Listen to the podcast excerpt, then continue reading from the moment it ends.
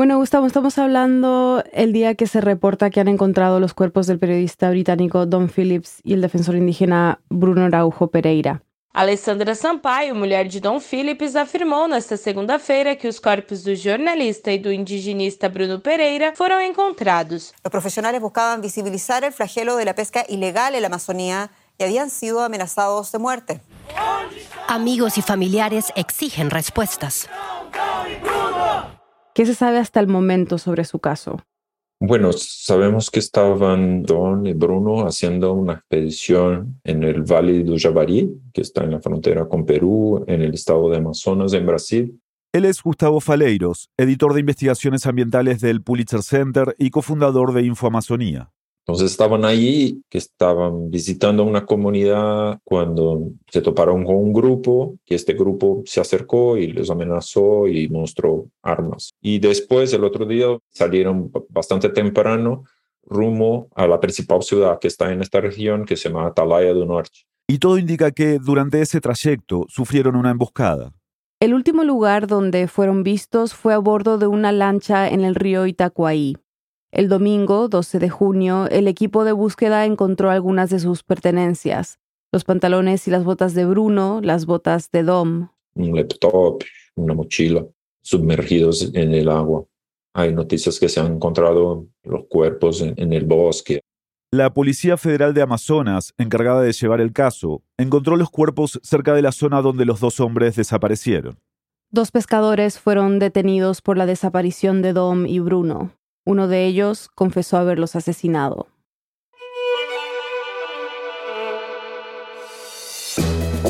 Bienvenidos a El Hilo, un podcast de Radio Ambulante Estudios y Vice News. Soy Eliezer Budasov. Y yo soy Silvia Viñas. Hoy, la desaparición de Bruno Pereira y Don Phillips y la guerra invisible que amenaza la Amazonía. Es 17 de junio de 2022.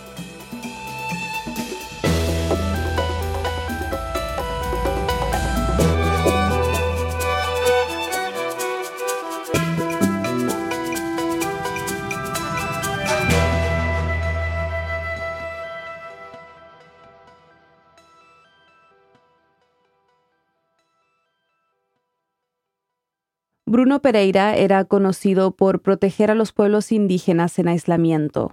Bruno se dedicó a proteger estos pueblos, crear condiciones para que no hubiera invasiones y trabajó incluso como coordinador de esta división de pueblos en aislamiento de la FUNAI. FUNAI, la Fundación Nacional del Indio.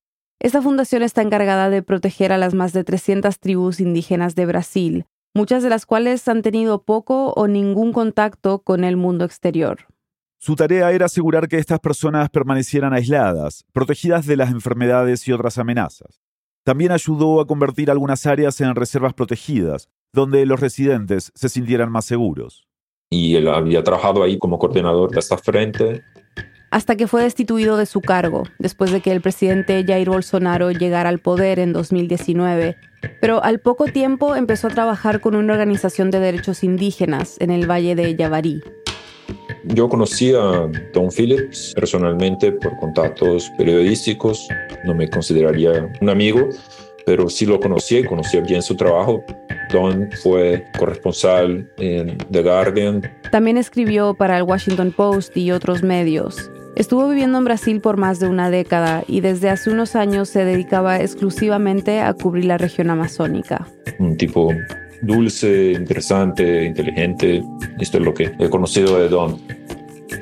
Don estaba escribiendo un libro sobre la Amazonía. La pregunta central era qué tipo de desarrollo funciona y qué no. Gustavo nos cuenta que buscaba soluciones. Bruno lo acompañaba en sus expediciones. Viajaron juntos durante años, los unía su amor por la Amazonía. Cuéntanos un poco más sobre el Valle de Yabarí. ¿Cómo es? Este es un territorio gigante, ¿no? Que hace frontera con Perú. La reserva indígena del Valle de Yabarí es la segunda más grande del país. Tiene 85.000 kilómetros cuadrados. Es más grande que Costa Rica y El Salvador juntos. Es un territorio gigante donde viven estos diversos pueblos indígenas en condición de aislamiento es considerado realmente el sitio en la Amazonía donde viven hoy más pueblos en aislamiento. Por eso es tan importante proteger estas culturas. Entonces, por eso se creó el estatus de territorio indígena del Valle del Javari. Eso fue en 2001 y a pesar de mucha resistencia de poblaciones no indígenas que con la creación del territorio ya no podían pescar ahí. Esto causó que las tensiones entre estas comunidades y los indígenas, que ya venían de antes, aumentaran. Y es importante tener en cuenta este contexto para entender los peligros a los que Dom y Bruno se podrían haber enfrentado en la zona. Bruno, de hecho, ya había recibido amenazas. El territorio ahora es un foco de cazadores, pescadores y madereros ilegales, y Amazonas, el estado donde está el valle de Yavari, es el más violento de Brasil. El año pasado el número de asesinatos aumentó en un 54%. Pero dos problemas más surgieron. Uno es el problema de minería ilegal. En los años recientes volvieron con toda fuerza en la Amazonía. Nunca dejaron de existir, pero nunca hubo un momento en toda la historia eh, de la Amazonía con tantas zonas de minería. Según un estudio de Map Biomas, un proyecto que mapea y monitorea el uso de la tierra en Brasil, la minería ilegal dentro de los territorios indígenas aumentó casi un 500% en 10 años. Los garimpos, como se le conocen a las minas de oro de pequeña escala, son considerados como una de las principales amenazas de la Amazonía brasileña. Y aunque supuestamente es una minería artesanal, los ambientalistas dicen que operan a una escala mucho mayor. En estos lugares es normal ver maquinaria pesada, motores, combustible y metales pesados como el mercurio. Y como se podrán imaginar, todo esto no llega solo a lugares tan remotos, y es por esto que se construyen pistas ilegales en el medio de la selva. La minería ilegal se ha transformado en algo también tan lucrativo que nadie quiere que uno se meta a hacer denuncias y topar hoy con mineros ilegales puede ser bien peligroso. Una de las principales denuncias de Bruno era justamente sobre eso, la minería ilegal en la Amazonía. El otro tema que deberíamos estar atentos, y para mí realmente es el tema macro que no, nos pone a todos acá en Sudamérica en conexión con el mundo, es el tema del narcotráfico y crimen organizado. La cocaína que se produce en Perú la desplazan por el valle de Yavarí y por el río Amazonas. De allí es llevada a varias ciudades de Brasil e incluso puede llegar hasta Europa. Y esto es algo que Gustavo ha visto cuando ha hecho reportería en esta zona. El narcotráfico ahí transita mucho por pequeños ríos. Yo estaba haciendo una reportería con pescadores, estábamos en una pequeña canoa y vi de repente una grande embarcación, es como una embarcación grande de metal y te juro, habían dos tipos con fusiles, no sé, con grandes armas a la frente y yo pensé, bueno, debe ser la Policía Federal y pregunté a los tipos de la Policía Federal, no, no, no, son narcotraficantes. Entonces los tipos se meten en estas pequeñas brazos de río y lo conocen muy bien y se van, esta es la estrada principal de estos grupos. Por eso es la presencia es tan peligrosa. Otro factor que hace que esta sea una zona peligrosa es la lucha que existe por el control territorial. Durante años, la pandilla local Familia do Norte, el primero Comando da Capital de Sao Paulo y el Comando Vermelho de Río de Janeiro se pelearon por el control del estado Amazonas, hasta que en 2020 el Comando Vermelho tomó control de la zona. Pero eso no ha frenado la violencia, por supuesto. Y según la policía, hay milicias conformadas por disidentes de la FARC que también están involucradas en este conflicto. Lo que sabemos hasta ahora es que después del acuerdo de paz de 2016 en la Colombia, la ruta que era dominada por la FARC se quedó órfana de alguna manera. se quedó disponible.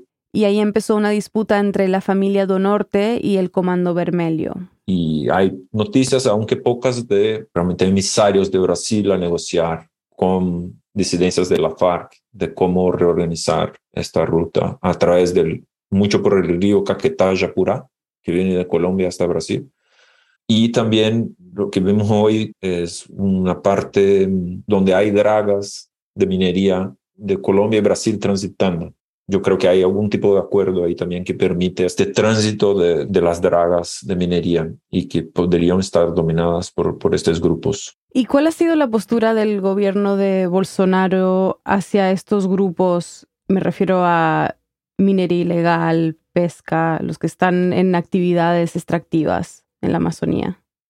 Este a mí me parece el principal problema en el momento. Es una postura absolutamente omisa. Después de la pausa, ¿qué nos revela la desaparición de Bruno Dom sobre lo que ha hecho el gobierno de Bolsonaro para alimentar la crisis que vive la Amazonía? Ya volvemos. Hola, soy Daniel Alarcón. Un newsletter o boletín es una gran herramienta que nos permite descubrir contenidos curados por personas expertas. El boletín del hilo es exactamente eso, una oportunidad para profundizar en la información de cada episodio y descubrir trabajos periodísticos de calidad. Queremos llegar a los 10.000 suscriptores y si aún no eres parte de esta comunidad, nos gustaría darte la bienvenida a nuestro boletín.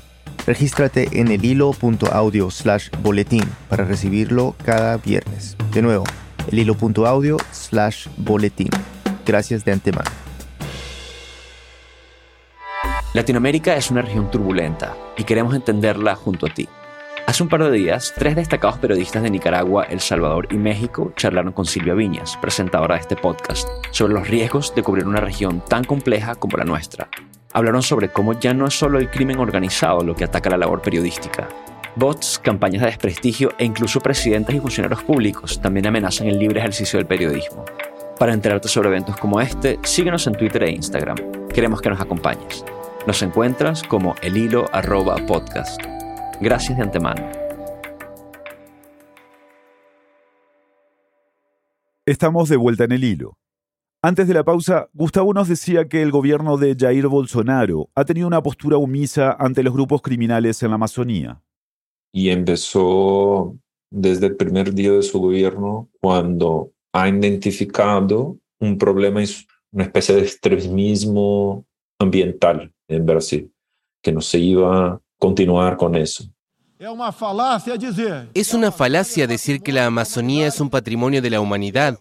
Es un concepto erróneo, como confirman los científicos, decir que nuestros bosques son los pulmones del mundo. Gustavo nos contó que el Instituto Brasileño del Medio Ambiente y Recursos Renovables suprimió los recursos. Y los datos muestran eso. Del primer año de su gobierno hasta el año pasado, no había recursos para hacer fiscalización, no había equipos de campo, no había contratación de nuevos fiscales. De manera muy metódica se ha destruido un órgano muy reconocido. Nunca hubo un número tan pequeño de multas a los crímenes ambientales. Son evidencias muy claras de omisión.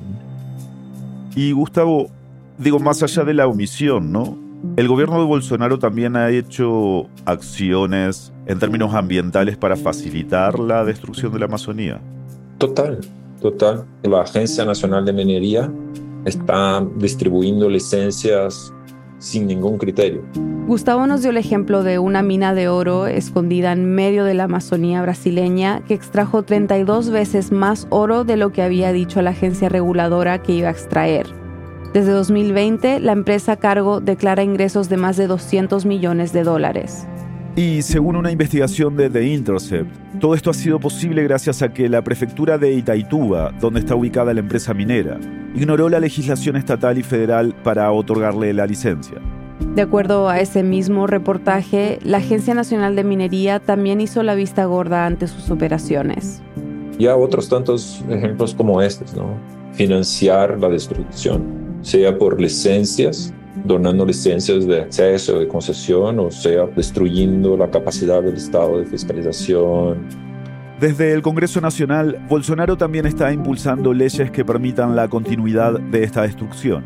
Su principal propuesta en el Congreso es una propuesta para autorizar la minería en territorios indígenas. Para minerar en territorios indígenas necesitas de total anuencia de los pueblos indígenas no puedes hacerlo sin la consulta. No hay casi nadie entre las comunidades indígenas que acepte, porque conocen los daños que causa. Pero este proyecto que se llevó al Congreso podría como generar una gran expansión de minería dentro de territorios indígenas. Las consecuencias de este manejo de la Amazonía podrían ser catastróficas. Y de hecho ya se están viendo. Desde que Bolsonaro llegó al poder se han destruido miles de hectáreas de selva tropical, sus políticas han provocado la deforestación anual más alta de la selva amazónica brasileña en los últimos 15 años. Para que se hagan una idea, solo en el 2020 desaparecieron más de 10.000 kilómetros cuadrados de bosque, más de ocho veces el tamaño del Río de Janeiro. Los científicos dicen que la Amazonía podría estar cerca de un punto de inflexión. Pero Gustavo dice que es poca o nada la atención que estos científicos reciben de parte del gobierno. Y una cosa muy, muy triste realmente, desacreditar cientistas y los institutos de ciencia que hacen el monitoreo de la distribución.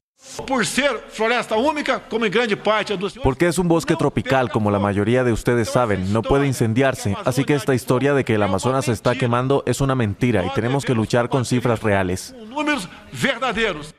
Brasil es pionero en hacer un monitoreo de deforestación de bosques. Empezaron en los 80, hoy hay países en África que reproducen la metodología del Instituto Nacional de Investigaciones Espaciales. Y Bolsonaro mira mensualmente a los datos que los tipos sacan y dicen, mentira.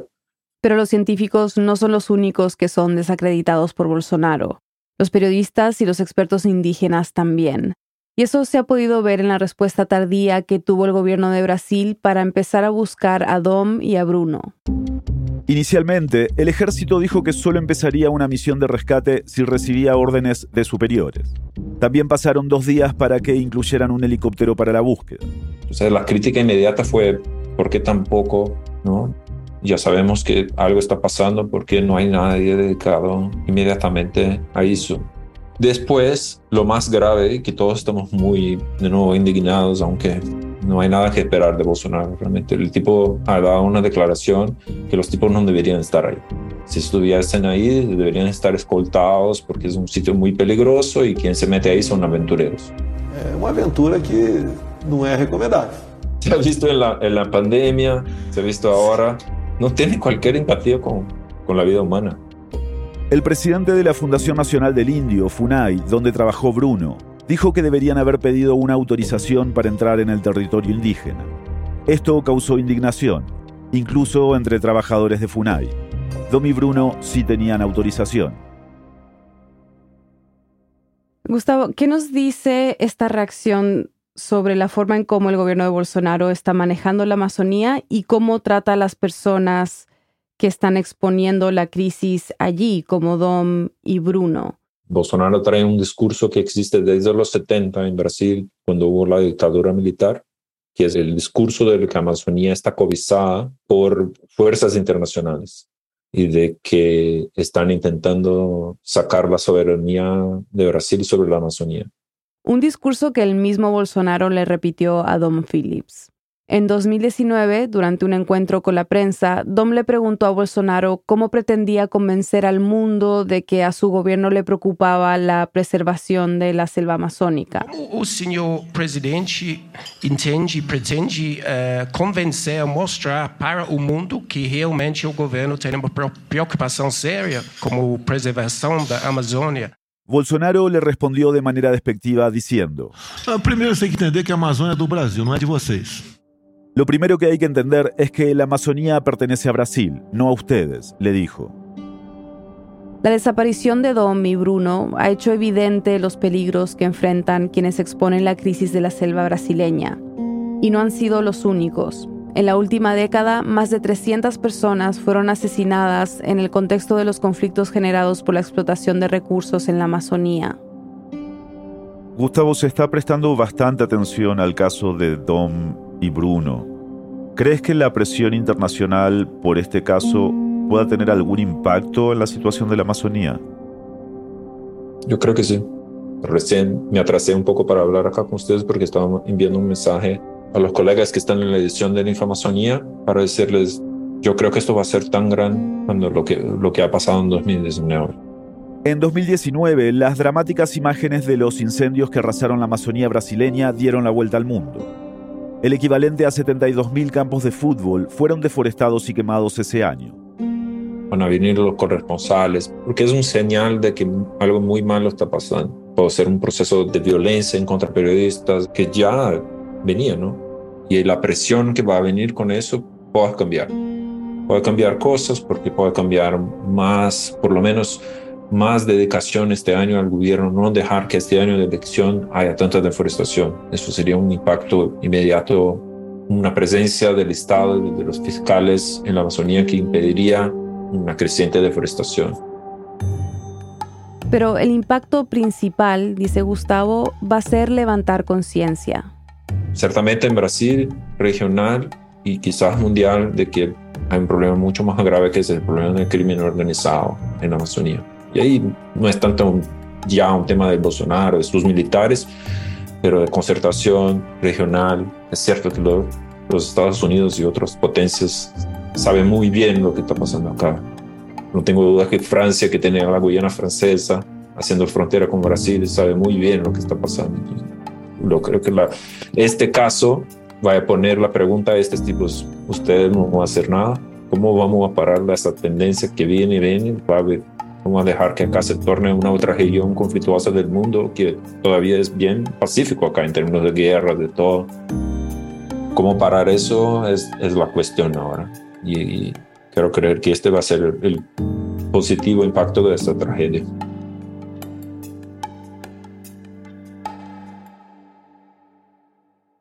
Al cierre de este episodio, aún se esperaba una confirmación definitiva de que los restos encontrados fueran de Bruno y Dom. La esposa del reportero, Alessandra Sampaio, dijo en un comunicado que el trágico desenlace pone fin a la angustia de no saber el paradero de Dom y Bruno. En ese comunicado también dijo que ahora comienza la búsqueda por justicia y que espera que las investigaciones brinden respuestas definitivas lo antes posible.